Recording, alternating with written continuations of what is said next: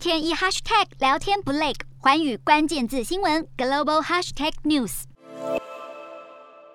为了提供乌克兰更多银弹，欧洲多个国家、联合国以及大型企业，像是 Google 都派出代表齐聚波兰首都华沙出席募款大会。乌克兰总理史米加尔也在会议上请求各国慷慨解囊。史米加尔表示，开战至今超过两个月，每分钟都在烧钱，许多基础建设、企业、工厂、民宅也都被摧毁。战后重建的经费预估要六千亿美元。虽然目前获获得各界善款超过一百二十亿美元，但距离目标还非常遥远。除了捐钱之外，欧洲理事会主席米歇尔还呼应了美国总统拜登日前的提议，要出售俄国富豪被扣押的资产来协助乌克兰重建。欧盟目前冻结的资产总价值约三百亿欧元，折合台币超过九千三百亿。他也支持更全面且中长期的援助。欧洲理事会主席的这番话也呼应稍早乌克兰总统泽伦斯基的呼吁，